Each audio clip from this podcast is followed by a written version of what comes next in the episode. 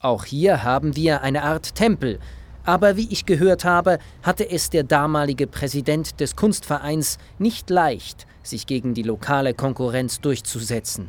Ja, das stimmt. Dass Winterthur noch einen Tempel bekommen sollte, wurde damit begründet, dass dem Stadthaus als Haus der Politik ein geistig-kulturelles Rathaus entgegengesetzt werden sollte.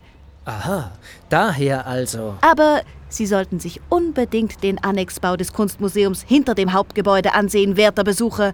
Der gefällt mir persönlich viel besser. Ja, ja, die jungen Leute lieben immer das Neue.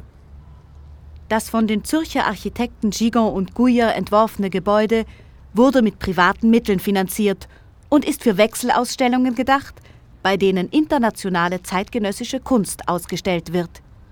Das durch die Schettdächer von oben einfallende Tageslicht bringt die Werke ganz besonders gut zur Geltung. Ein Besuch lohnt sich. Sie wollen doch nicht behaupten, dass sich ein Besuch im Hauptgebäude des Kunstmuseums nicht lohne, oder? Um Gottes Willen, nein. Da ist mal wieder meine Begeisterung für die moderne Architektur mit mir durchgegangen. Das Kunstmuseum dürfen Sie sich natürlich auf gar keinen Fall entgehen lassen. Es beherbergt nämlich eine bedeutende Sammlung von Werken der klassischen Moderne bis zur Gegenwart.